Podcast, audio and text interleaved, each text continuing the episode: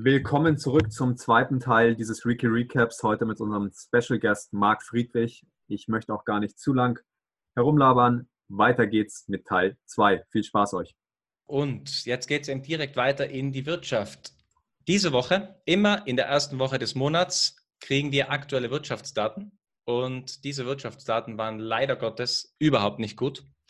Besonders aus Schweden, Leute. Aus Schweden sind Wirtschaftsdaten gekommen am Montag, die Einkaufsmanager-Indexe, die ich auch immer wieder hier erwähne und auch immer so ein Recap gebe, ein Weekly Recap oder einmal monatlich, die kommen einmal monatlich, sind in Schweden so stark eingebrochen, wie es das letzte Mal 2008 war.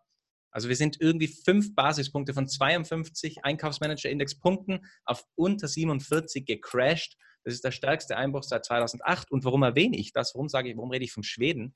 Weil Schweden ein Vorlaufindikator für die ganze Eurozone ist. Schweden ist eine exportabhängige Wirtschaft. Schweden ist sehr offen, die offenste Wirtschaft in der Europäischen Union. Und deswegen, wenn in Schweden etwas schief läuft und mittlerweile ist es auch schon im Dienstleistungssektor so, dann kommt das in die Eurozone drei bis vier, fünf Monate später. Und diese Einkaufsmanager-Index-Daten sind eine Katastrophe. Des Weiteren haben wir auch Daten bekommen aus Deutschland, Marc, äh, 41,7, was sagst du dazu? Katastrophe, ja, das ist, ähm, boah, da müssen wir noch vier, fünf Monate warten, sondern es ist schon katastrophal. Das ist schwächer wie 2008 während der großen Finanzkrise. Das zeigt ganz klar, dass die deutsche Industrie in der Rezession ist. Das kann man nicht mehr verneinen, das kann man nicht mehr hm. von der Hand weisen.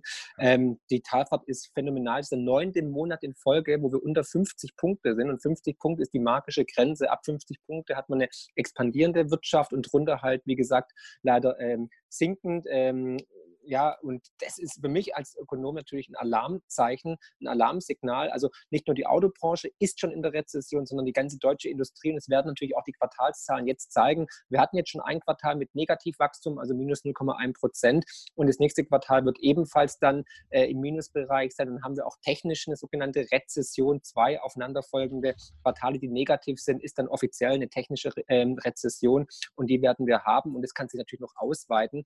Ob es the big one ist, werden wir sehen, aber alle Zeichen stehen auf Vollbremsung weltweit. Wir gucken nach China, wir gucken überall, werden wieder die Zinsen gesenkt, werden wieder Aufkaufprogramme gestartet, um diese Rezession abzufangen. Und es wird jetzt unglaublich spannend, ob sie es nochmal schaffen. Ansonsten haben wir hier weltweit global ein Riesenproblem auf uns zukommen. Ja, Highlight war die USA. Aus den USA haben wir auch Daten bekommen diese Woche. Das war am Dienstag und am Donnerstag. Am Dienstag war der Einkaufsmanager-Index auf 47,8 Punkten. Das war auch der tiefste seit 2009, der tiefste Stand. Und das bedeutet, Leute, statistisch gesehen, wenn man das statistisch die letzten, seit 1950, diese Einkaufsmanager statistisch betrachtet, sind wir mit einer 80-prozentigen Wahrscheinlichkeit in den USA nun in einer Rezession. Und was ist daraufhin passiert? Die Wahrscheinlichkeit, dass die Federal Reserve unser mhm. Lieblingsthema, die Zinsen nun senkt im Oktober, wo sie eigentlich doch gesagt haben im letzten Meeting im September, nein, im Oktober ist alles, wir schauen jetzt, was passiert und im, im Oktober bleiben, machen wir nichts. Nein, der Markt hat mittlerweile schon eine 90-prozentige Zinssenkung eingepreist für Oktober und man sieht kommt, einfach, wo, kommt, genau, man kommt sieht, definitiv. Ähm, ja. Auch die USA, auch der, wo viele auch noch gesagt haben, ja, Florian und Marc, wo viele gesagt haben, ja, der Service-Sektor in den USA, wir gehen in keine Rezession, der Service-Sektor ist immer noch stark, also eben die, die, die Dienstleistungen. Und ähm, war auch bis, bis zum Donnerstag äh, hat das alles, alles noch gestimmt. Aber am Donnerstag kamen dann kamen die Daten und es waren die schlimmsten Daten auch seit Juli 2009. Also die, mit, mit der Geschwindigkeit, mit der, die, mit der diese Indexe fallen, das hatten wir das letzte Mal seit 2009. Also es steht alles eigentlich auf Rezession. Ich bin aber auch jemand, ja. der offen bleibt dafür, der auch ja. sagt, es kann sein, dass wir vielleicht nochmal die nächsten drei Jahre da durchkommen. Aus irgendeinem Grund, wenn die Federal Reserve jetzt Gas gibt und wirklich Gelddruck bis zum geht nicht mehr und die Zinsen auf Null senkt und weiß was ich was und auch MMT kommt, was ja auch noch ein anderes Thema ist, dann könnte man es vielleicht noch irgendwie ein bisschen rauszögern, aber wir sind im Endspiel, das ist klar. Ja, also deswegen sage ich auch bis maximal 2023 noch und natürlich können noch mal Billionen reinpumpen. Die Zinsen, also auch dahingehend wichtig, ähm, zu wissen ist ja auch, dass praktisch, um eine Rezession abzumildern, zu verhindern, muss man ja wirtschaftshistorisch gesehen die Zinsen um fünf Basispunkte senken. Ja, das ist jetzt in den USA natürlich schon ein Problem, weil da waren wir bei 2,5 auf dem Höhepunkt, jetzt sind wir schon bei 1,7 sind bis 2. Das heißt, auch da würde man eigentlich, wenn es eine heftigere Rezession wird, müsste man eigentlich schon im Negativbereich senken. Das wäre einmalig dann auch für die USA. Aber in Europa haben wir halt das Problem, dass wir immer noch bei 0% sind mit der EZB. Ähm, die Einlagefazilität ist bei 0,5% für die Banken im Minusbereich, aber der Leitzins ist noch bei 0. Aber wenn jetzt hier die Rezession sich bestätigt, auch auf breiter Front, dann heißt es, müsste die EZB wahrscheinlich dann mit äh, Frau Lagarde in den Minusbereich senken, um diese Rezession aufzufangen. Und dann wird es natürlich spannend, wie dann die Vertrauen der Menschen da draußen noch in die Geldpolitik ist der EZB, aber auch in das Geldsystem generell. Und ich sage ja, der ausschlaggebende Punkt, ich meine, die, wir sind uns alle einig, die EZB und die Notenbanken können so viel Geld drucken, wie sie wollen. Aber der entscheidende Punkt wird die Psyche oder die, die, die Einstellung des Menschen sein. Wenn wir sagen, nö, wir trauen denen nicht mehr, wir akzeptieren das Geld nicht mehr, dann kollabiert es in wenigen Stunden das ganze System. Und deswegen ist es gerade wirklich eine spannende Situation für dich, Ben, für mich natürlich, aber auch für, für Florian, weil wir wirklich in diesem monetären Endspiel sind und jetzt wirklich gucken, wie geht es aus, was kann man machen und noch kann man sich halt vorbereiten, noch hat man halt ein Zeitfenster, sich aufzustellen, mental, aber natürlich auch finanziell. Aber das ist die richtige Frage. Ganz kurz, was, was sollen wir jetzt machen? Weil ich meine, ich sitze jetzt, nachdem ich euch zwei jetzt zugehört habe, hier mit Angstschweiß zitternd äh, vor, vor dem Rechner ähm, und denke mir, okay, fuck, hier bricht alles auseinander. Äh, was tue ich jetzt? Äh, soll ich mir jetzt einen Bunker in Neuseeland kaufen oder was, was sind jetzt die, die Pläne für, für, für mich als Otto-Normalverbraucher? Was ist mein, mein ja, diese, Lösung, diese Lösung findet man exklusiv in meinem neuen Buch, erhältlich am 31.10. der größte Crash aller Zeiten mit einer Anleitung. Nein, also ganz ehrlich, klar, ähm, man muss jetzt diversifizieren. Papierwerte raus, Papierwerte von heute können es Altpapier von morgen sein.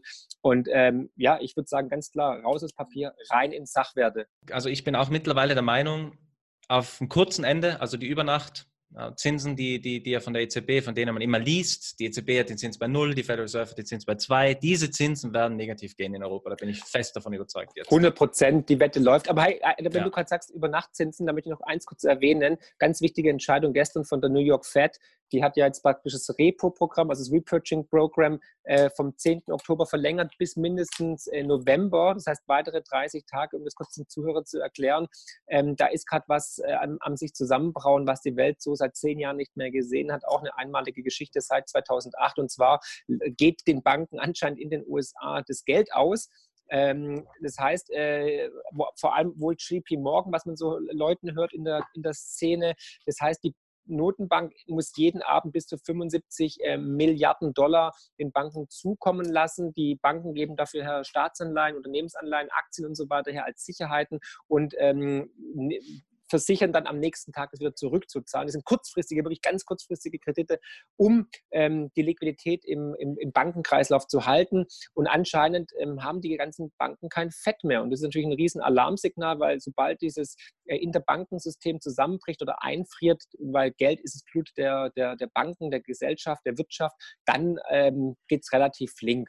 Und das haben wir jetzt gerade und dass man das jetzt so, sozusagen ausgeweitet hat, ne, die, man sieht schon wieder, die Bilanz der FED geht schon nach oben um knapp 185 Milliarden Dollar, ähm, ist für mich ein Alarmsignal, wenn es weitergeht, jetzt sogar jetzt bis November, dann ist da was wirklich im Argen, da ist was aus den Fugen geraten und es kann ganz schnell in eine globale Krise kommen, weil, wie gesagt, Geld ist essentiell und anscheinend ist kein Geld mehr da, sodass die FED ein, äh, reinkrätschen muss. Oder wie seht ihr das? Vertrauensverlust. Für mich ist es ein Vertrauensverlust. Ich glaube, Florian und ich haben das auch schon besprochen in den letzten Podcasts wenn einer den anderen kein Geld mehr leihen will, dann muss der Zins eben so weit steigen, bis der andere sagt, ja, okay, der Zins ist so attraktiv, ich leihe mir doch Geld von dir. Und dieser Zinssatz ist über Nacht auf 10% gestiegen. Und dieser, dieser Repo-Finanzierungszinssatz steht, ist, ist der gleiche Zinssatz wie die Overnight Fed Funds Rate, also eben die Zinsen, ähm, liebe Zuhörer, von denen ihr überall liest. Diese Zinsen sollten eben bei 2, also jetzt 1,75, 2% stehen. Nein, sie waren bei 10. Sie waren bei mhm. 10 Prozent und das ist ein absolutes Alarmsignal. Ja, da braucht sich was zusammen. Und deswegen ist es auch unsere Intention. Wir sagen immer wieder, ja, eventuell, man sollte sich den Goldmarkt anschauen. Man sollte sich auch mit Bitcoin unbedingt, unbedingt mhm. ähm, auseinandersetzen. Und ich lese auch immer wieder auf Twitter und ich glaube, ihr auch, es sind so viele smarte Leute immer noch heutzutage, die so kritisch sind. Zu Bitcoin bitte nicht. Ähm, hört unseren Podcast an, ihr werdet super, super viel lernen über Bitcoin. Sicherlich Nirgendwo kriegt ihr so viel im deutschsprachigen Raum wie bei uns. So viel können wir sagen. Es wird eine super Sache und wir werden euch da auch ein bisschen sehr viele, sehr viele äh, Insider-Informationen weitergeben können, was es, um was es denn wirklich geht im, im Kryptomarkt. Und ja, was Aber ist sonst noch? Bitte mal. Bei Bitcoin muss ich nur kurz erwähnen, also jeder, der Bitcoin verstanden hat, der ist nicht mehr kritisch. Diejenigen, die gegen Bitcoin sind oder äh, Bitcoin verteufeln, die haben einfach Bitcoin noch nicht verstanden. Und da möchte ich auch kurz die, also man muss, man muss Gold besitzen, da bin ich ganz bei dir, man muss Edelmetalle besitzen, man muss ähm, Sachwerte besitzen, aber auch Bitcoin natürlich als nicht korrelierendes Asset auf jeden Fall. Ähm, aber wichtig oder spannend war vielleicht noch die, die Analyse der Bayern LB zu Bitcoin. Sollen wir dazu noch was sagen? Ja, wenn, wenn du schon gerade dabei bist, ähm, können, passt eh gut rein, weil ich meine, das ist, mhm. das, glaube ich, das Wichtigste, dass man sich aktuell, der wichtigste Key Takeaway von diesen ganzen Nachrichten, oh ja, hier irgendwas braut sich im Finanzsystem zusammen und irgendwas passt nicht hinter den Kulissen, auch bei den großen amerikanischen Banken, ähm, ist sich mit Alternativen zu beschäftigen. Ähm, und das ist, glaube ich, das dazu wollen wir auch hier anregen. Wir wollen nicht sagen, hey, mach das oder das oder ihr müsst auf jeden Fall das machen. Der erste wichtige Schritt ist erstmal selbst zu hinterfragen die Dinge und sich selbst seine eigenen Learnings daraus zu ziehen zu ziehen. Und Bitcoin ist natürlich in unseren Augen da äh, eine spannende Sache. Und die Bayern LB, die Bayerische Landesbank, äh, sieht es scheinbar nach und nach auch so, was doch sehr faszinierend ist und was auch wenn man sich überlegt, einfach das nach vor Bitcoin vor ein paar Jahren wurde es noch immer als das Geld der Drogenhändler ähm, bezeichnet. Und jetzt kommt auf einmal äh, ja eine der größten Landesbanken in Deutschland heraus, doch mit einer recht positiven Meldung hinsichtlich Bitcoin. Marc, was haben Sie geschrieben? ja, Sie haben das Stock-to-Flow-Model von Plan B, ja, kann man auf Twitter finden unter ähm, 100 Trillion, ähm, herangezogen, mit dem wird normalerweise sozusagen also die Knappheit von Gold oder Silber oder von durch die Natur begrenzte Rohstoffe gemessen und ähm, die haben das einfach mal sozusagen übernommen, haben daraus eine Analyse gemacht auf sieben Seiten, in Deutsch und Englisch erhältlich, wird dann unten, also das in den Shownotes verlinken und ja, kommen dann zu einem Preisziel äh, bis 2021 auf 90.000 US-Dollar. What? Ja, genau. 90.000 US-Dollar. Ähm, und das sieht Plan B ja genauso, sagt ja auch, also 50.000 Minimum, aber eher Richtung 100.000 und beim nächsten Halving, also wenn praktisch die Belohnung für das Finden eines Blocks wird ja alle vier Jahre oder 210.000 Blocks halbiert, ist ein deflationäres System, ähm, wird es dann bis 2024 sogar dann in den Millionenbereich gehen, weil einfach dieser, ähm, weil Bitcoin einfach ist, äh, knapp ist, ja, ist rar, er wird immer rarer und dass die Bayern LB sowas schreibt, da fragt frage ich mich natürlich, wie lange Manuel noch bei der Bayern LB arbeiten darf ne? und ob die das wirklich, ähm, ob die wirklich ähm, wissen, was sie da sozusagen ähm, äh, veröffentlicht haben. Natürlich hat es riesen Wellen geschlagen in der Bitcoin-Community, auf Twitter, überall, weil es eigentlich die erste, sogar teilstaatliche Bank ist, die einfach gesagt hat, Bitcoin ist rar, Bitcoin ist äh, Geld, es ist Sound, also das härteste Geld der Welt und hat, haben ein Preisziel herausgegeben, was jetzt sehr positiv ist. Wir sind aktuell bei 7500 Euro ungefähr oder knapp 8200 Dollar und jetzt wird es dann eine Verzehnfachung sozusagen bis zu diese 90.000 oder Verelfachung sogar. Also dahingehend ähm, phänomenal. Ich habe es kaum glauben können. Ich dachte erst, es wäre ein Scam, aber es war wirklich die Bahn RB offiziell. Und Vielleicht natürlich ganz groß. Man, muss man lesen.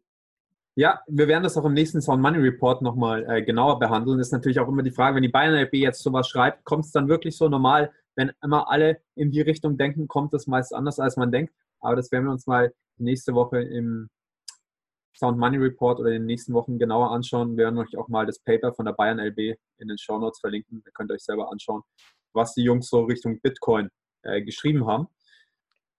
Wir bleiben nochmal in der realen Welt. Wir kommen wieder zurück aus der digitalen Welt. Ähm, in Norwegen gibt es scheinbar auch einige Probleme. Also wir sehen, wir waren jetzt gerade USA, wir haben hier dort Probleme, wir haben in Schweden Probleme. In Norwegen ähm, geht es auch mächtig ab. Die Norweger haben bekanntlich einen riesigen Staatsfonds, in dem sie ihre ganzen Einnahmen und Profite aus dem Ölbusiness ähm, ja, einlegen und durch diesen Staatsfonds in, in andere Bereiche investieren, um das norwegische Portfolio sozusagen zu diversifizieren. Und da ist die letzten Wochen oder die letzten Tage auch einiges Spannendes passiert, Ben. Ja, es sind 400 Millionen US-Dollar verschwunden aus diesem norwegischen Staatsfonds. dieser norwegische Staatsfonds ist ja eigentlich bekannt, dass es sehr, wie soll ich sagen, auf Renditejagd ist. Ich meine, derjenige, der diesen Staatsfonds auch managt, Chapeau, das sind echt fähige Leute. Haben Sie in Bitcoin investiert, frage ich mich da. Haben Sie das Paper der Bayern LB gelesen? 400 Millionen, zack, in Bitcoin Noch rein. nicht. So, ich denke, spätestens nach dem Podcast heute überlegen Sie sich das ernsthaft. Jetzt, wo der Markt schon so schön über Bitcoin-Preise von 80.000 Dollar gesprochen hat. Also ich meine, natürlich. 90, der, 90. 90.000. Natürlich wird dann der norwegische Staatsfonds, der ja generell so, ja, wie soll ich sagen, eben ähm, einer, ja, eigentlich ein sehr gut äh, top gemanagter Fonds ist. Also die Leute, die dahinter stecken, Respekt, die machen das wirklich gut. Auf jeden Fall sind diese 400 Millionen Dollar, noch mit, um zurückzukommen zum Thema, die sind verschwunden. Und man munkelt jetzt natürlich, warum sind jetzt hier 400 Millionen Dollar aus dem norwegischen Staatsfonds rausgeflossen? Und da gibt es ein paar Theorien natürlich, dass man sagt, ja, es kann natürlich sein, dass diese, dass man einfach Gewinnmitnahme gemacht hat, dass man einfach 400 Millionen Dollar eingesackt hat und jetzt die aus dem Staatsfonds raus transferiert hat, um ihn für andere Investitionen zu verwenden. Es gibt aber auch die Theorie, dass man sagt, nein, es gibt Budgetlöcher in Norwegen und diese Löcher muss man im Budget jetzt stopfen. Und dadurch hat man, weil ja, wie man ja weiß, der Ölpreis hat sich ja leider nicht so gut entwickelt, besonders die letzten zwei bis drei Monate, abzüglich von diesem Spike, den wir hatten, wegen den ähm, Angriffen in Saudi-Arabien. Aber Norwegen ähm, macht immer noch 36 Prozent von Norwegen, ist immer noch, also der Export 36 Prozent ist Öl und Gas. Das sind halt doch 54 Milliarden Dollar im Jahr. Und wenn, wenn man sich mal vorstellt, wenn der Preis halt 10, 20 Prozent tiefer liegt, dann sind das schon sehr, sehr viele Dollars, die da am Ende des Tages eben in den Staatskassen halt fehlen. Und auf jeden Fall, man weiß es noch nicht so genau. Wir wollten es auf jeden Fall heute im Weekly Recap mit reinnehmen, weil es halt doch suspicious, also meiner Meinung nach sehr komisch ist, warum 400 Millionen Dollar hier verschwinden aus diesem Fonds. Was erwartest du? Was denkst du, was es ist? Ich glaube, dass sie einfach, ja, also ich glaube schon, dass sie eher Gewinnmitnahme machen. Ich glaube nicht, dass es jetzt schon um, vielleicht für 400 Millionen Dollar für, für, für das Budget ist, dass man hier was stopfen mhm. möchte.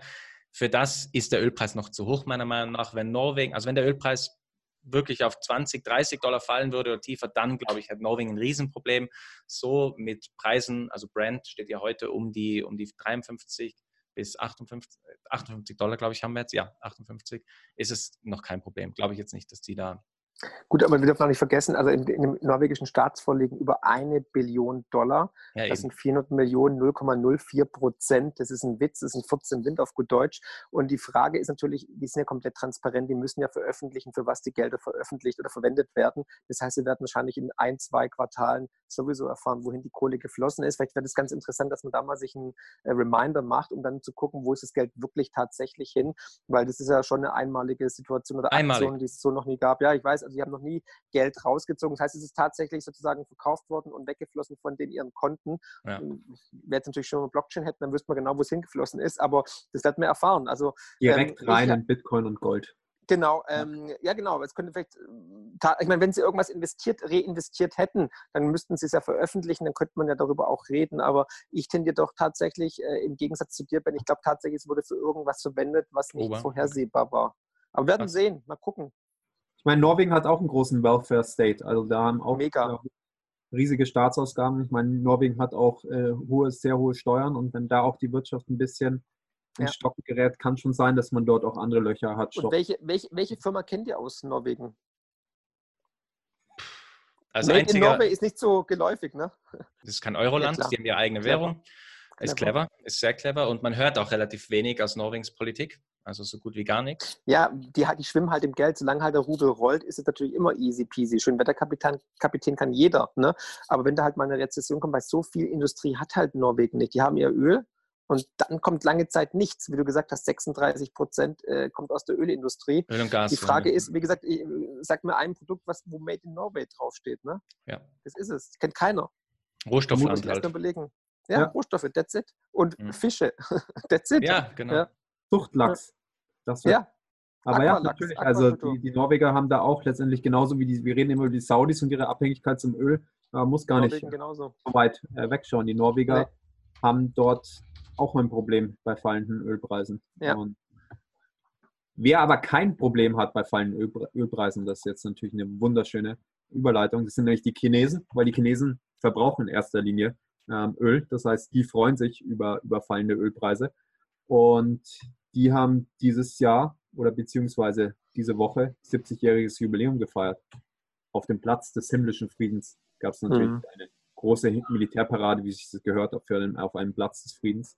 Ähm, es ging mega ab. Sie haben alles aufgefahren, glaube ich, was sie in ihren Waffenarsenalen äh, gefunden haben. 15.000 Soldaten waren da, 160 Flugzeuge im Einsatz, 580 Panzer, alles zu Propagandazwecken und Xi Jinping warnt, keine Macht kann eine große Nation erschüttern. Also diese Propagandamaßnahme, die China da aufgefahren hat, also es hat mich selber richtig schockiert, muss ich wirklich sagen. Besonders ähm, in diesem Kontext Wirtschaftskrieg. Also ich, für mich ist es kein Wirtschaftskrieg mit den USA, es ist bereits ein kalter Krieg, in dem wir uns da befinden. Viele sagen, ja, das ist ja nur, das, das löst sich jetzt. Trump mit seinen ganzen Trade Talks und mit seinen, na, wir lösen das mit China, wir kriegen das hin, wir machen Deals. Ich glaube es nicht. Das sind, also wenn man sich ein bisschen mit der geostrategischen und geopolitischen Situation China-USA auseinandersetzt, ist es un, also meiner Meinung nach nicht lösbar, ohne dass es noch viel schlimmer wird. Und China hat es ganz klar gezeigt. Also alleine diese Bilder, die da aus China gekommen sind, oder Flo, ich meine, wie hast du das empfunden? Für mich war das schon wow, also richtig harte Propaganda. Ja, natürlich. Ich meine, das, das, das ist, dafür sind die Chinesen bekannt. Und ich meine, die, die, westliche Welt steht natürlich in ihrer eigenen Propaganda dem auch in nichts nach. Also man muss da auch immer mal äh, vor die eigene Haustür schauen, nicht nur mal auf die Chinesen äh, zeigen. Aber natürlich, es war eine einzige Propaganda-Veranstaltung und auch nochmal eine Machtdemonstration gegenüber den Rest der Welt.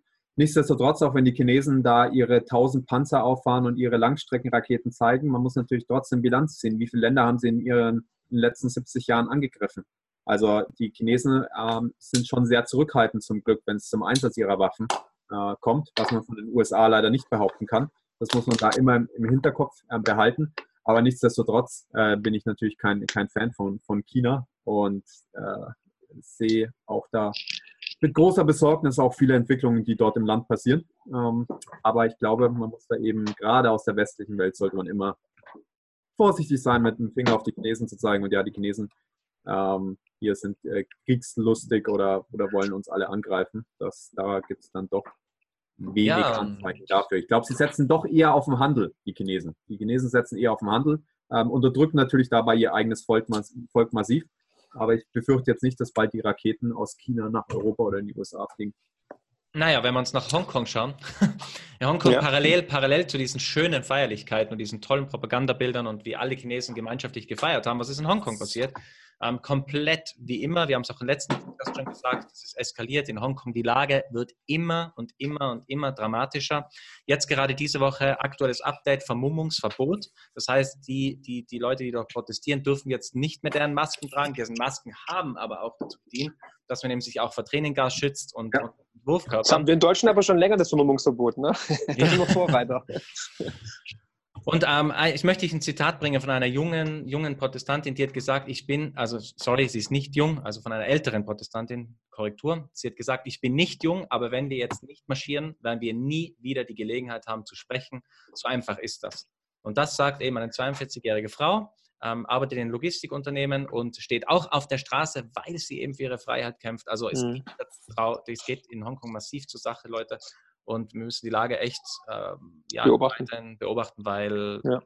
Auf jeden Fall, aber ich meine natürlich, die, die, die amerikanischen Geheimdienste sind mächtig am Zündeln in Hongkong. Das darf man auch mhm. schon nicht vergessen. Ja. Und Vermummungsverbot, ja, ist dramatisch, aber wie der Marc richtig gesagt hat, in, in Deutschland stelle ich hier mal äh, vermummt auf irgendeinen großen Rathausplatz. Ähm, da kommt gleich ein SEK und, ja. und nimmt mit. Also es ist nicht so, dass, dass wir hier in, in einer demokratischen, freiheitsliebenden Welt leben. Ähm, nichtsdestotrotz äh, ich das in China ist das nochmal teilweise auf ganz einem anderen Level. Und ich glaube, wir, wir wollten schon lange mal drüber sprechen, aber lasst uns mal kurz auch nochmal über dieses Social äh, Credit Rating System in China sprechen. Auch, also in China geht die Massenüberwachung gerade richtig ab. Ist auch einer der Gründe, warum ich aktuell keine Interesse hätte, nach China zu reisen. Also dort wirst du gleich, dein Telefon ähm, wird gecheckt, wird dir beim Einreisen abgenommen, wird gleich mal vermutlich geklont, gescannt, wird dir irgendein Virus draufgespielt. Ähm, überall, jeder Straßenzug wird in China mittlerweile mit, mit Kameras überwacht. Also kein Interesse in dieses Land zu reisen.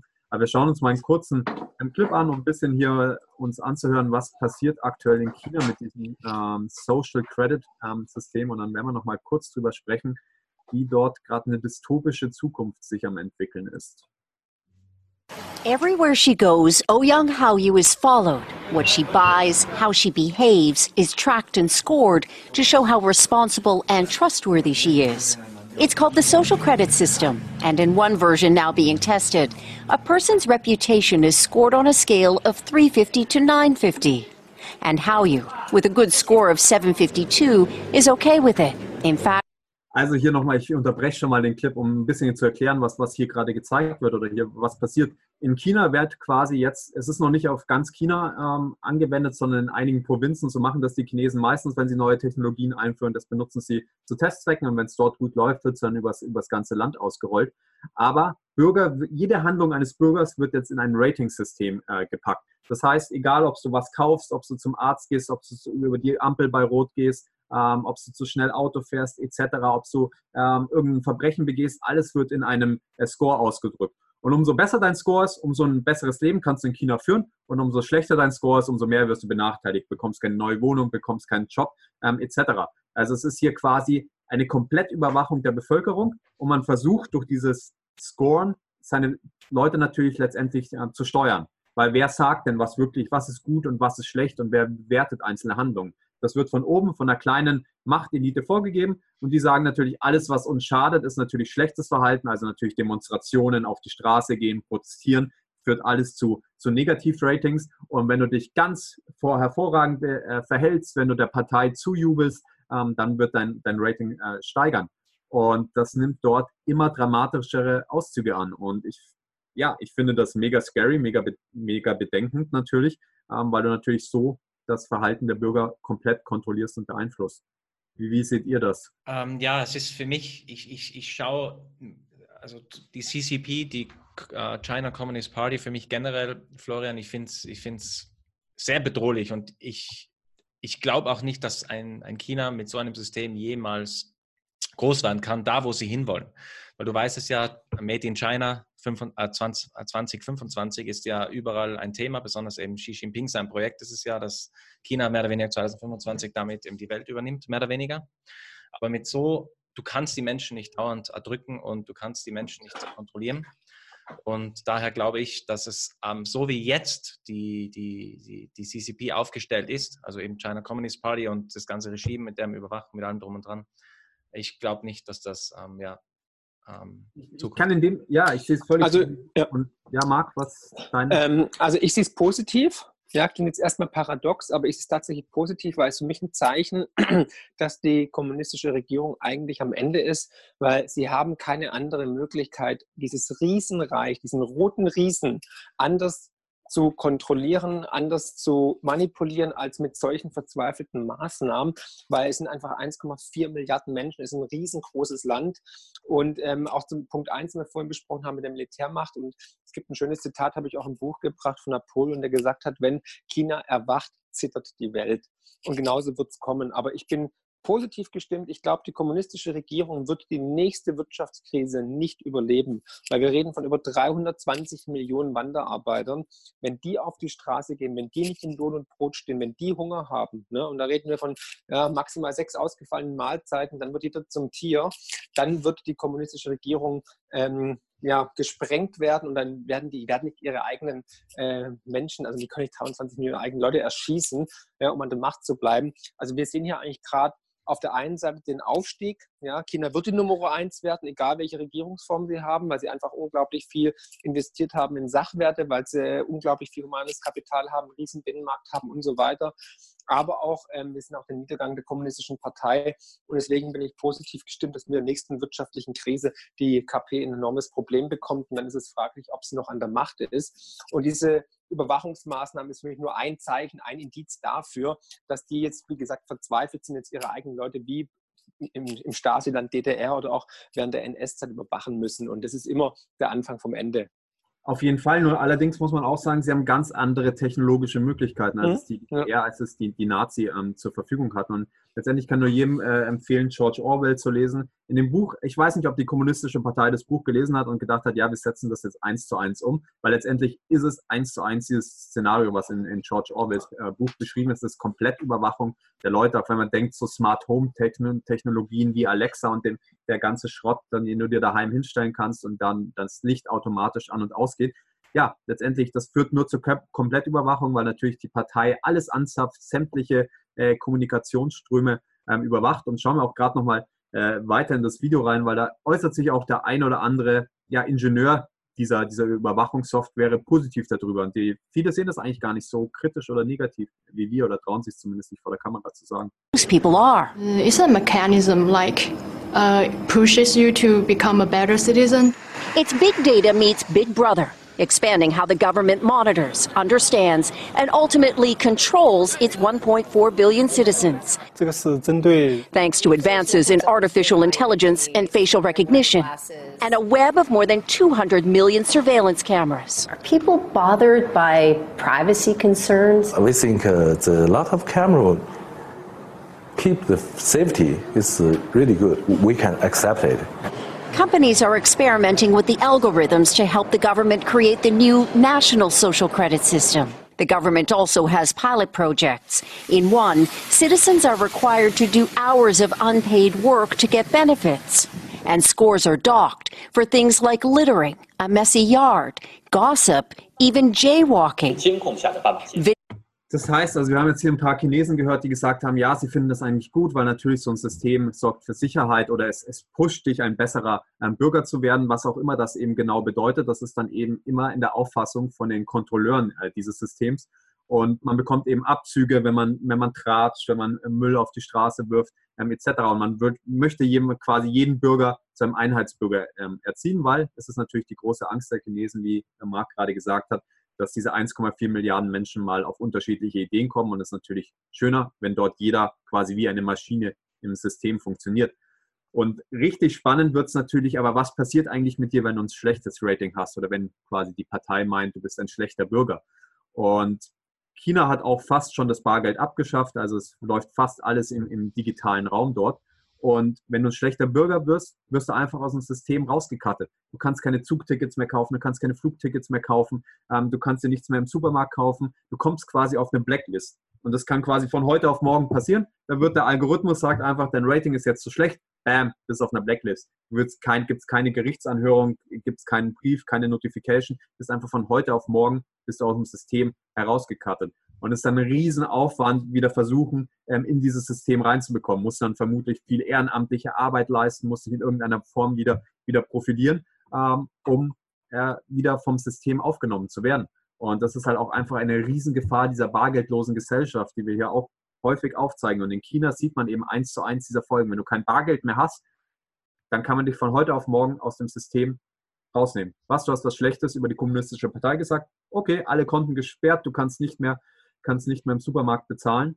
Und ähm, ja, ist eine, eine krasse Entwicklung und auch Artificial Intelligence. Die Chinesen sind super weit, was Bilderkennung betrifft. Du kannst in vielen chinesischen Supermärkten jetzt schon einfach nur noch bezahlen, indem du dein Gesicht in die Kamera hältst. Dann wird automatisch dein Gesicht erkannt und das äh, Geld von deinem Konto abgebucht. Und natürlich, wenn dein Gesicht erkannt wird und das Gesicht der kommunistischen Partei äh, nicht gefällt, ja, dann wird leider dein, Wow. dein, kannst du nicht im Supermarkt einkaufen. Und das ist einfach super scary, ähm, wie sich das Ganze dort entwickelt. Und das ist Boah. auch wieder so ein Punkt für Bitcoin. Weil wenn du Bitcoins hast, da kann die chinesische Partei nichts dagegen tun. Die kannst du jedem schicken, da kann die kommunistische Partei sich auf den Kopf stellen. Ähm, sie kontrolliert Bitcoin nicht. Und deshalb sehe ich auch immer Bitcoin als dieses, dieses freiheitsfördernde Geld, ähm, während eben alle zentral gesteuerten Geldsysteme eben von irgendjemandem kontrolliert werden und im digitalen Raum umso einfacher. Und ja, mega furchteinflößende Entwicklung dort in China. Und der eine oder andere westliche Politiker wird drüber schauen und denken, boah, geil, sowas hätte ich auch gerne. Und dann könnte ich jedem, der am Freitag für Fridays for Future oder der wieder hier gegen meine Partei demonstriert, kriegt erstmal ein schlechtes Rating. Äh, und dann werde ich hier mal unsere Bürger mal richtig erziehen. Genau. Kann ich mir vorstellen, dass sich das der ein oder andere in Brüssel oder Washington gerade denkt. Wenn er dann sonntags mit der Familie vielleicht zum Chinesen was essen gehen will, äh, bekommt er halt dann kein Essen mehr, weil ähm, Ja. es gefällt der Partei nicht, was auch immer. Also ich finde, mir läuft es hier kalt den Rücken runter, wenn ich sowas hier sehe. Das ist komplett Ja. verrückt. Und wie gesagt, ich äh, ganz lustig, Flo, dass du da, äh, das, also das Argument vom Video auch, ich kenne ja auch ein Ja. paar Chinesen auch hier ja in Österreich Ja. und ich frage die auch, was die dazu so, so sagen. Und die sagen genau das Gleiche, wie du es jetzt hier im Video angeführt hast. Die sagen, ja, na, es ist ja alles sicher und dafür ist eine höhere Sicherheit, wenig, es gibt keine Kriminalität. Ja klar, so kannst du den Bürger das halt einimpfen. Ähm, auf der anderen Seite sind, du bist halt überhaupt nicht mehr souverän, wie du schon richtig sagst. Du kannst nichts mehr machen, du bist abhängig. Wenn das Gesicht heute demjenigen das nicht gefällt, dem Algorithmus das nicht gefällt, dem Computer nicht gefällt, bist du nicht mehr solvent. Du kannst tägliche Sachen nicht mehr machen, tägliche Einkäufe, Arztrechnungen, was auch immer. Du kannst, du bist einfach nicht mehr, wie soll ich sagen, frei. Und das ist schon unglaublich besorgniserregend. Und diese, wir reden hier von 1,3 Milliarden Menschen, die da Ja. leben.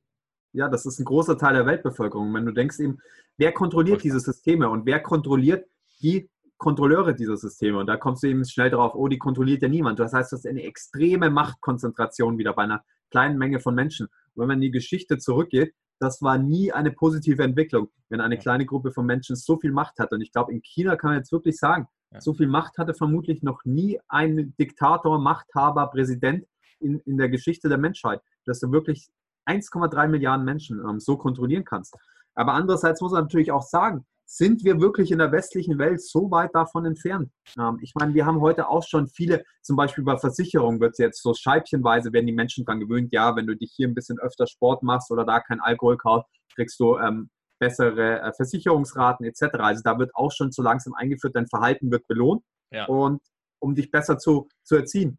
Und so kann man das dann in viele andere Bereiche des Lebens auch so langsam reinbringen. Und ich sehe auch schon die Gefahr, dass wir in, in, in so eine ähnliche Gesellschaft driften. Viele Leute haben daheim ihr Smart Home und die Tür kann nur noch mit Kamera geöffnet werden und Alexa steht da und ähm, macht dir Musik an etc. Und während die Geheimdienste fröhlich mithören und sich denken, ja, ihr Idioten, ähm, schön, dass ihr euch überwachen lässt. Und was bei George Orwell eben noch Zwang war durch die Regierung, machen wir und auch in China teilweise Zwang ist, machen wir in der westlichen Welt halt freiwillig, ähm, um dann zwei Euro im Monat bei der Versicherung zu sparen ähm, und dafür alle Daten Brot und Spiele, genau. behalten.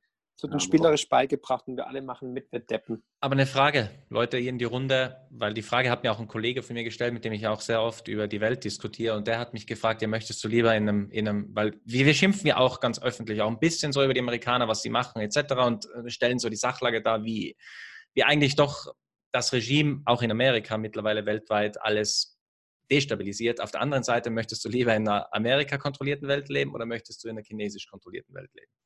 Das ist eine Ich gute möchte eigentlich Frage. von niemandem kontrolliert werden. Ich möchte in einer multipolaren Welt leben, in dem es vielleicht dass die ganze Welt mehr in einer Balance wäre und es nicht die einzige äh, Weltmacht gibt. Ich möchte auf keinen Fall in einer von China kontrollierten äh, Welt leben. Genau, wenn du jetzt nur die Wahl hättest, Florian, zwischen China und USA, würdest jeder von uns USA sagen, logischerweise. Ja, aber das sagen wir nur, weil wir im Teil des, der USA wohnen. Wenn du im Iran wohnst, wenn du in, in Genau. Syrien wohnst, wenn du in Afghanistan wohnst, wenn du in, in Libyen wohnst, wenn du in Somalia wohnst, dann Freust du dich wegen China, ja? Genau. ja, dann du, nur weil wir in dem Bereich wohnen, wo die USA nicht Krieg führen. Deshalb wollen wir im leben. Korrekt. Das ist eben die große Unterscheidung und die große Falle, dass immer sagen, ja, natürlich möchten wir im, im Amerika-kontrollierten Teil leben. Ja, ist in, vielleicht so erstmal ein bisschen besser, aber wie gesagt, wenn du äh, die Amerikaner fühlen viel, viel mehr Krieg als die Chinesen, die amerikanischen Geheimdienste überwachen uns auch alle. Natürlich, wir werden vermutlich nicht am öffentlichen Tage einfach auf der Straße gekidnappt, wie es ja in China passieren kann. Von daher ist es in dem Sinne natürlich besser. In Noch nicht. Teilen besser. Aber wie gesagt, wenn du in den Teilen lebst, die mit denen die USA Krieg führt, dann würdest du dich über China freuen. Weil die Chinesen, die bauen Straßen in Afrika. Die holen sie natürlich auch nicht uneigennützig, die wollen die Rohstoffe der Afrikaner haben. Aber wenn du in Afrika mit vielen Leuten redest, die sagen, ja, die Amis schicken äh, Militär und die Chinesen ähm, schicken Kapital und Infrastruktur. Also ist eine Ja. schwierige Frage. Wie gesagt, ich möchte mich eigentlich gar nicht dazwischen entscheiden müssen. Ich möchte gerne in einer freien Welt leben und in einer multipolaren Welt, ähm, in der niemand die absolute Kontrolle hat. Aber Und das ist nur möglich, wenn diese zentralisierten Mächte wegbrechen. Nur dann ist es möglich. Anders ist es nicht möglich. Und, und Bitcoin ist eben dort ein riesen Einfallstor, weil wenn, die, äh, wenn diese Mächte nicht mehr die Kontrolle über das Geldsystem haben, Genau. dann können sie auch schwer ihre Kriege, ihre Militärparaden, und das ist völlig wurscht, ob es auf dem Platz des himmlischen Frieden ist oder in Washington vom Kapitol, ähm, dann können sie das nicht mehr finanzieren. Und deshalb ist ja, glaube ich, auch einer der Gründe, warum wir alle drei hier ähm, große Befürworter auch von Bitcoin und von mehr ähm, Dezentralität sind. Ja, Eben, absolut. und das ist weit gedacht. Das ist jetzt sehr weit gedacht. Viele werden das jetzt wahrscheinlich auch noch nicht so ganz verstehen, wieso und weshalb, aber eben, das ist ein ganz ein springender Punkt, den du gerade erwähnt hast, Florian. Wenn erstmal das Geldsystem nicht mehr in zentraler Macht liegt, wenn diese, diese, diese, dieser unglaubliche Vorteil des Gelddruckens verschwindet und eine Nation nicht einfach Geld drucken kann, das in die Welt exportieren kann und damit echte Güter kaufen kann, wenn das erstmal wegbricht und mehr oder weniger haushalten muss, alle werden gezwungen zu haushalten, weil es eben nicht mehr kontrolliert ist von einer spezifischen Partei oder einem spezifischen, einem Regime, dann ist es möglich, dass man in einer Welt lebt, wo es wahrscheinlich ja fast gar keine Kriege mehr gibt. Weil Krieg wird bekanntlich immer gemacht wegen ähm, Geld, Machtübernahme Ja. etc. Und deswegen ist für mich auch, wie gesagt, Bitcoin einfach super, super interessant geworden. Und ich will auch nochmal hier erwähnen, ich war selber, Flo, du weißt es, auch Marc, ich war sehr lang ewig Bitcoin-Kritiker. Also ich war ja. der Letzte hier, der irgendwie gesagt hat, ja, das ist gut. Aber eben, es ist bei Bitcoin genau das, das möchte ich auch noch am Ende erwähnen. Man muss sich damit befassen. Es ist super interessant und ich komme aus dieser generellen Makrowelt. Ich, ich habe bis jetzt nur Aktien, Anleihen, Rohstoffe und, und, und, und ja, den klassischen Goldmarkt und dann natürlich auch die Währungsmärkte gesehen, aber Bitcoin ist komplett eine neue Welt, die sich da auftut. Und ich rate wirklich jedem und eben nochmal Danke auch hier in dem Flo, weil Florian hat mich, glaube ich, so überzeugt über Bitcoin wie niemand und war auch der Erste, ähm, der, mehr oder weniger dabei war, glaube ich. Und deswegen, ja, Florian, nochmal vielen Dank dafür. Und ich glaube, wir müssen hier die Leute eben, das ist auch jetzt unser Ziel, dass wir die Leute einfach hier näher bringen und ähm, lösungsorientiert auch angehen. Ich meine, der Podcast ist, zwar gut, wenn die Leute hier alles mithören und, und etc., aber am Ende des Tages müssen wir auch hier Lösungsvorschläge geben. Wie können wir es denn besser machen? Deswegen, also erstmal äh, Chapeau an dich, weil das äh, spricht für dich, dass du kein Dogmatiker bist und wirklich auch offen bist. Und sobald man halt wirklich Bitcoin verstanden hat, dann kann man eigentlich nur fasziniert sein. Mhm. Und aus mhm. diesem Grund wollen wir ja alle gemeinsam auch ein neues Buch starten, ne? weil Bitcoin ist einfach die größte Chance, die die Menschheit in der Neuzeit äh, hat und kann wirklich alles aus den Angeln heben. Also wirklich kann wirklich Frieden schaffen. Ich habe vor kurzem ein Interview gegeben, wo ich diese Punkte auch erwähnt habe. Da wurde ich stark kritisiert, ne? Utopist und äh, ähm, mhm. illusorisch und was für ein dummes Geschwafel und so weiter, ja. Aber ja, ich bin einfach davon überzeugt, wir müssen deswegen den Bitcoin-Gedanken in die Welt tragen, verständlich kommunizieren. Und wenn die Menschen erkennen, was für ein Potenzial Bitcoin hat, nicht unser jetziges, ähm, ja, falsch gestricktes Geldsystem, was eigentlich versklavt und viele Menschen unfrei macht, zu ersetzen, sondern auch gesellschaftlich äh, leisten kann, dann werden, denke ich mal, noch mehr Menschen von diesem Virus angesteckt werden. Aber wir brauchen doch gerade mehr positive Utopien. Ich meine, wir reden hier auch häufig im Weekly Recap über sehr viele dunkle, negative, ähm, vielleicht auch furchteinflößende Themen. Und da, es, es fehlen komplett die positiven ähm, Utopien und die positiven Ideen, wie wir dann dieses System verändern können. Und ich glaube, Bitcoin ist eine der, der vielversprechendsten und auch eine der positivsten Ent Entwicklungen, äh, die wir in der Hinsicht haben. Und das finde ich dann immer schade, wenn man da ähm, solche positiven Utopien und Visionen auch kreiert, wenn man dann dafür ähm, irgendeinen äh, Shitstorm auf sozialen Medien erhält. Ja, aber Florian, während, die Leute haben Politiker Angst. überhaupt keine Visionen haben, ähm, leider. Ja, du bin ich bei dir. Die, die, Leute haben Angst. Weißt du, wir, wir, wir rütteln an den Grundfesten des Systems. Es macht Angst, weil die wenigsten Menschen bereit sind, sich aus ihrer Filterblase herauszubewegen, aus ihrer Komfortzone herauszutreten. Und ähm, Wandel heißt Veränderung. Und das möchte keiner mal. Es, ich habe das neue mhm. Buch abgeschlossen mit einem schönen Zitat von Robert Frost. Der hat nämlich gesagt, im Wald zwei Wege boten sich mir da. Und ich ging den, der weniger betreten vertreten war. Und das veränderte mein Leben. Und genau das ist es. Ja? Mhm. Die wenigsten Menschen sind bereit, neue Wege zu gehen, weil die gehen lieber den ausgetrampelten Weg, den schon Millionen andere Menschen gegangen sind. Aber ja. damit erreicht man nichts Neues, man schafft nichts Neues, man hinterlässt keine Fußstapfen vor allem, man ist nicht individuell. Wahre Worte, wahre Worte. Ähm, nichtsdestotrotz. Ich sehe es genauso. Also, um nochmal noch mal zu sagen, das Geldsystem, in dem wir heute leben, müssen wir ganz klar nochmal hier erwähnen, ist nicht nachhaltig. Deswegen ist dieser Podcast auch entstanden. Und das wird auch Thema im Sound Money Report sein. Wir reden hier viel von Sound Money. Wir reden hier eben von nachhaltigem Geld, Geld, was das, was die, unsere, unsere neue Welt braucht und nicht dieses, dieser Fiat-Standard, dieser Dollar-Standard, in dem wir heute leben.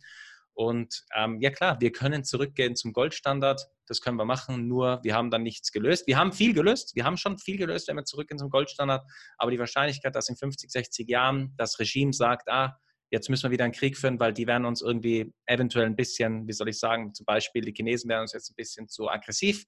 Jetzt müssen wir wieder eventuell einen Krieg führen im südchinesischen Meer und dafür müssen wir halt leider Gottes viele Dollars drucken und wir müssen den Goldstandard wieder brechen. Nur ein Beispiel da, das ist halt das Problem des Goldstandards. Und wenn du eben etwas hast, was dezentral ist, was nicht kontrollierbar ist, was eben Bitcoin darstellt, dann hast du eine Welt, eine ganz neue Welt.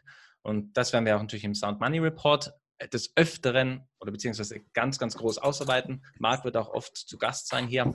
Und ja, Thema Sound Money, das bringt mich natürlich gleich zum nächsten Punkt unseres langen Weekly Recaps hier heute. Aber, aber auch langsam zum Ende, glaube ich. Wir haben noch ein, zwei Punkte auf der Agenda, aber wir haben genau. nicht viel was. Im Schnelldurchlauf jetzt, genau. Das heißt, wir müssen jetzt auch mal anschauen, was ist, geht mit den Sound Money Preisen aktuell Genau, was ab. ist los? Ich meine, nochmal vorweg, Preise sind zwar wichtig, wir alle schauen täglich Preise, keiner kann sagen, dass es nicht tut. Wir, das ist halt so, wir mögen es gern, ähm, auf Preise zu schauen. Allerdings ist es nur langfristig gesehen meiner Meinung nach komplett unwichtig. Aber wir machen natürlich auch Updates, weil ich bin ja, also wir alle traden ja auch aktiv.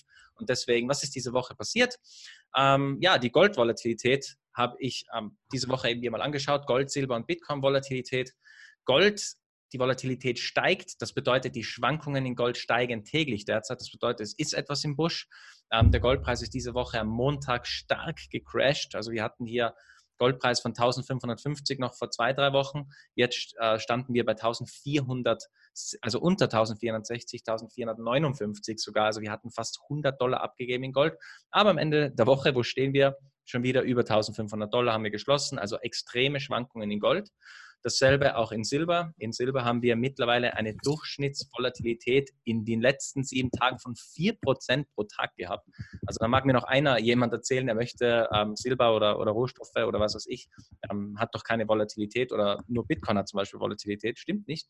Silber hat hier ähm, jeden Tag 4% Volatilität aufs Parkett gelegt. Also es ist eine extreme Schwankung. Wenn man mal überlegt, man hat 10.000 ähm, Euro in Silber, dann schwenkt das täglich 400 Euro. Also ist schon, für das, dass es ja ein harter Sachwert ist, ist es schon meiner Meinung nach eine sehr große Schwankung. Und eben bei Bitcoin diese Woche, ja, wir haben es auch letzte Woche schon an, ähm, erwähnt, im Weekly Recap, Bitcoin ist jetzt derzeit eben gefallen. Wir sind zurück unter die 10.000, sind derzeit bei 8.100, 8.200 Dollar. Und ja, die Volatilität im Bitcoin im Gegensatz zu Gold und Silber ist sogar ein bisschen zurückgegangen, steht derzeit bei 4% die letzten drei Tage, letzten fünf Tage circa viereinhalb Prozent am Tag. Also die Bitcoin-Volatilität eher zurückgegangen, was aber meiner Meinung nach eh ein positives Signal eigentlich ist. Ähm, und ja, das war es dann eigentlich, glaube ich. Wollt ihr noch etwas sagen, Leute? Vielleicht noch Marc oder Florian irgendwelche Meinungen zum Bitcoin, Gold und Silbermarkt? Ich, ich glaube, Gold, das, das, für mich ist immer das Wichtigste eigentlich, wenn du, wenn du grundsätzlich das, die Geldthematik ähm, dich damit beschäftigst und zu dem Ergebnis kommst, dass unser heutiges Geldsystem eigentlich nicht das Optimale ist und Gold, Silber oder auch Bitcoin als Alternativen siehst, gar nicht so viel Sorgen machen um diese äh, wöchentlichen Schwankungen, weil langfristig ähm, werden diese Assets, glaube ich, sehr gut performen und ob die mal in einer Woche 4% rauf oder runter gehen. Das macht die meisten Leute letztendlich nur verrückt ähm, und deshalb einfach gar nicht so viel darauf achten, aber das Wichtige eben äh, grundsätzlich davon überzeugt sein und nicht äh, irgendwas zu kaufen, weil es irgendjemand anders sagt. Und wenn man nicht grundsätzlich davon überzeugt ist, dann lassen einem diese, diese wöchentlichen Schwankungen ähm, auch kalt. Ja. Kühler, ja. Genau, also ich glaube auch, also Edelmetalle oder auch insgesamt äh, durch Natur, durch die Mathematik limitierte Sachwerte werden die Assets der 20er Jahre unseres Jahrtausends und ähm, bei Gold war es, habe ich auch auf Twitter geschrieben, ähm, war es natürlich wie immer chinesische Feiertage, also Golden Week. Habe ich einen schönen Chart reingepostet, können wir auch gerne unten verlinken, der einfach zeigt, dass jedes Mal, wenn dieser chinesische Feiertag kommt, sind die Preise ähm, abgestürzt, um danach wieder stark zu steigen. Da gibt es verschiedene Vermutungen. Die einen sagen, die Amerikaner manipulieren den Markt wieder. Ne? Also wir wissen ja, JP Morgan, die Top-Trader sind ja alle verknackt worden, beziehungsweise Department of Justice ermittelt gerade. Und der größte Investor ähm, in physischem Silber ist ja zum Beispiel JP Morgan mit 153 Millionen Unzen, um dann günstig physisch zu kaufen. Und sobald die Chinesen wieder auf den Markt kommen, wird der Preis Preis wieder hochgezogen, künstlich. Kann alles sein, ne? also sehr wahrscheinlich wahrscheinlich, aber Fakt ist, ähm, diese Golden Week ist immer eigentlich ein guter äh, Indikator dafür, dass man sagt, okay, jetzt kann man günstig nachkaufen, kann wertlose Papierfetzen hinlegen und bekommt dafür einfach einen realen Sachwert. Den sollte man, denke ich mal, immer nützen. Ja, super interessant. Und ja, Leute, wie gesagt, ähm, der letzte Punkt für heute ist dann noch ein Research-Hit von mir, von meiner Seite. Ich, ihr wisst ja, ich mache immer sehr viel Makro-Research jede Woche und Twitter das auch ganz gerne. Ähm, ihr könnt uns auch natürlich auch auf Twitter folgen, könnt auf Marks Twitter folgen, mein Twitter folgen und natürlich das Allerwichtigste, dem Podcast Schachbrett Schachbrett W. Unbedingt uns bei Twitter folgen, das ist der wichtigste Twitter-Account. Und ja, diese Woche hatte ich wieder einiges rausgefunden und zwar diese Woche hatten wir diese Einkaufsmanager-Daten aus Industrie und Dienstleistungen und diese beiden kombiniert, wenn man die gegenüberstellt zu ähm, den, den, den defensiven Werten, wie es zum Beispiel eben die, die Consumer Staples sind in den USA, dann sind wir derzeit auf den tiefsten Stand seit 2009. Das bedeutet nichts anderes. Ja, die Rezession kommt immer und immer und immer, immer näher. Und mittlerweile bin ich auch schon so weit, dass ich sage, ja, wir gehen in die Rezession. Ähm, ich bin ja, wie gesagt, ich halte mich immer offen, weil es kann sein, dass ich reagieren muss, wenn es nicht so kommt. Aber es sieht alles danach aus, dass wir in eine Rezession gehen, beziehungsweise den Call mache ich, dass wir bereits in einer Rezession jetzt schon sind. Das sage ich, wenn ich mir die Daten anschaue. Absolut, Rezession ist am Kommen. Die Frage ist nur, wie heftig wird sie ausfallen? Ist es schon die große, die entscheidende, die dann das ganze System zum Banken bringt? Und es ist erstmal nur ein Vorbote, aber wir haben jetzt jahrelang die Rezession künstlich hinausgedrückt, aber eine Rezession ist genauso notwendig wie schlafen oder mal durchatmen oder mal was essen. Also eine Konsolidierung, ein reinigendes Gewitter. Und die hat man halt in den letzten Jahren künstlich durch diesen künstlich erzeugten Boom in die Zukunft verschoben. Und jetzt ist halt einfach mal Schicht im Schacht, Ende Gelände. Jetzt geht es ans Eingemachte. Und ja, bin gespannt, wie sie da jetzt reagieren werden. Aber jeder sollte sich darauf vorbereiten. Und der, derjenige, der jetzt bis hierhin durchgehört hat, der ist natürlich auf der sicheren Seite. Ne? Das ist schon mal klar, weil dann kann er unseren Ratschlägen natürlich folgen, beziehungsweise ist ja keine Ratschläge, ist ja nur unsere persönliche Meinung. Jeder muss natürlich selber entscheiden, was er dann macht, aber ich denke mal, wir haben jetzt so viele Fakten und Daten genannt, dass jeder weiß, dass da was auf uns zukommt und das kann man nicht mehr ignorieren. Da sollte man wirklich tätig werden. Das kann man nur nochmal appellieren an alle Zuhörer. Und bitte natürlich den Podcast auf jeden Fall teilen, uns gerne folgen überall auf Twitter und so weiter und den Podcast bitte auch weiterempfehlen, dass einfach immer mehr Menschen informiert werden, sensibilisiert werden für das, was auf uns zukommt, weil es wird der größte Crash aller Zeiten. Das waren schon fast perfekte Schlussworte. Ich hoffe, ähm, es hat euch wie immer gefallen. Der Markt wird vielleicht häufiger jetzt in Zukunft auch beim Weekly Recap am Start sein. Marc, wo können sonst Leute dir folgen, wenn sie mehr von dir wissen wollen? Wie ist dein Twitter-Handle? Wir packen natürlich auch in die Shownotes unten rein. Klar, Marc, also at, at markfriedrich7 ist mein Twitter-Account. Ähm, YouTube natürlich Friedrich und Weig. Ähm, äh, Instagram Friedrich und Weig. Ansonsten Marc Friedrich einfach googeln. Wir haben eine eigene Web Webseite friedrich-weig.de. Unser YouTube-Kanal ähm, geht ja auch in die Richtung wie unser Podcast. Und ja, freue ich mich natürlich über jeden Follower und du hast über Fragen und Kommentare. Ansonsten auch noch ein neues Buch geschrieben, das auch bald jetzt im Oktober rauskommt, der größte Crash aller Zeiten. Da werden wir auch nochmal ein getrenntes Interview mit dir führen. Ähm, Gerne. Dann, wenn es, wenn es soweit ist. Aber ihr könnt es euch schon ähm, auf diversen Online-Portalen vorbestellen oder mal einen Blick drauf werfen. Ansonsten war es das, glaube ich, für diese Woche fürs Weekly Recap. Ähm, das Jahr 2019 ist zu 75 Prozent vorbei. Das heißt, wir befinden uns im Schlussspurt. Was aber auch heißt, es sind nur noch drei Monate in diesem Jahrzehnt. Oktober, November, Krass. Dezember. Dann beginnt das neue Jahrzehnt. Das neue Jahrzehnt, glaube ich, eines der spannendsten Jahrzehnte unserer Lebzeiten werden. Ja. Ähm, wir können uns also riesig darauf freuen. Und in diesem Sinne würde ich sagen, Schaltet wieder beim nächsten Weekly Recap ein. Gebt uns einen Daumen hoch, hinterlasst uns eine Bewertung, abonniert uns und wir sehen uns. Bis bald. Vielen Dank, vielen Dank, Marc, vielen Dank, Flo. Und ein abschließendes Zitat für heute. Eine Gesellschaft, die Gleichheit über Freiheit stellt, wird nichts von beiden erhalten. Eine Gesellschaft, die Freiheit vor Gleichheit stellt, wird viel von beiden bekommen. Milton Friedman und Leute, bis nächste Woche. Ciao, ciao, Servus.